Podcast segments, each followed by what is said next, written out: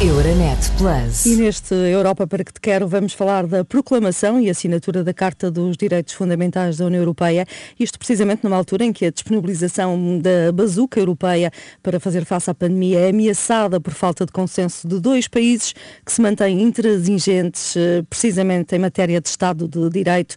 20 anos depois desta data, Vasco Gandra, vamos saber para o que é e para o que serve esta Carta. A Carta garante os direitos fundamentais aos cidadãos na União Europeia. Foi proclamada há 20 anos, constitui um marco histórico no reforço da proteção dos direitos humanos na Europa. Um marco histórico devido à amplitude dos direitos que consagra, mas também porque obriga as instituições europeias e as autoridades nacionais a terem em atenção padrões elevados de proteção dos direitos humanos. Com a entrada em vigor do Tratado de Lisboa, a Carta torna-se vinculativa em 2009. A sua aplicação passa a ser obrigatória para as instituições e órgãos comunitários e para os Estados-membros quando aplicam o direito europeu. A Carta contém 54 artigos que asseguram direitos e liberdades relacionados com a igualdade, solidariedade, cidadania e justiça. Garante, por exemplo, a dignidade do ser humano ou a proibição da pena de morte ou ainda o direito à educação, ao trabalho, os direitos das crianças e a igualdade entre homens e mulheres. A Carta congrega assim, num único documento, todos os direitos pessoais, cívicos, políticos, económicos e sociais, incluindo os chamados direitos fundamentais de terceira geração, como a proteção de dados ou garantias sobre a bioética. A Carta implica igualmente um papel de vigilância redobrada. A cada ano, a Comissão publica um relatório sobre a forma como as instituições comunitárias e os Estados-membros aplicam os direitos consagrados no documento.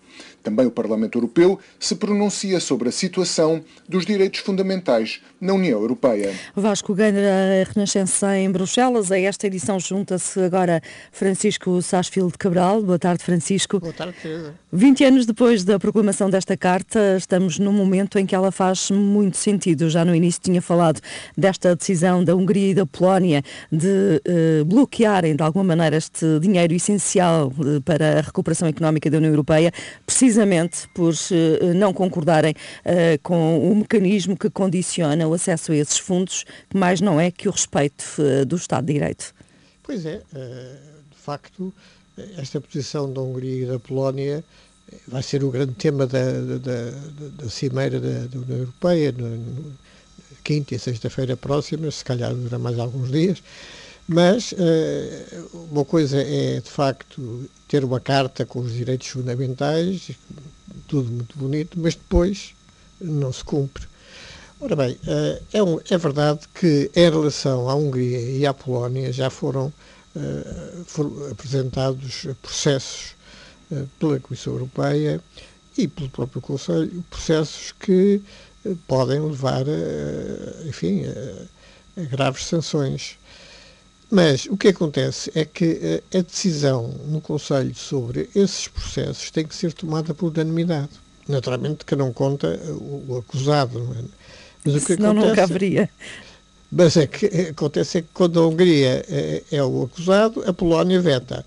E vice-versa, quando a Polónia é o, é o acusado, a Hungria veta. De maneira que. Eh, Dificilmente funciona. se chegará a algum consenso nesse caso, então. E, e daí a dificuldade uh, em, neste momento, ultrapassar um acordo que está uh, firmado entre a Comissão Europeia, o Parlamento Europeu e o Conselho, o Conselho Europeu também.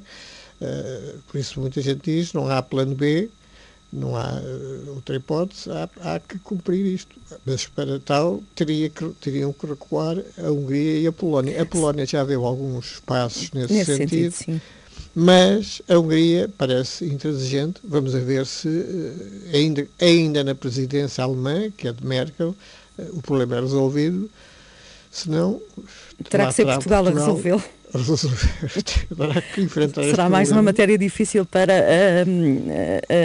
a, a parte portuguesa. portuguesa. Exatamente. Estes dois eh, países dizem que esta posição eh, por parte da União Europeia os estigmatiza uh, injustamente em relação aos seus padrões democráticos, que não são iguais aos nossos, não é? Quer dizer, no princípio foram, houve uma, é preciso ver que estes países vêm décadas de estarem sob o comunismo soviético e, portanto, tiveram que mudar muita coisa. mas se calhar há coisas em que tenho saudades. e que é preciso exemplo, continuar a mudar, caso contrário não se chega de facto a nenhum consenso na União Europeia, caso estes padrões democráticos sejam diferenciados entre os vários países. Francisco, agradeço uma vez mais a sua disponibilidade. E boa tarde. Boa tarde, até à próxima. Euronet Plus. Milano. Zagreb. Bruxelas. Sofia. Riga. Euronet Plus, a rede europeia de rádios para compreender melhor a Europa.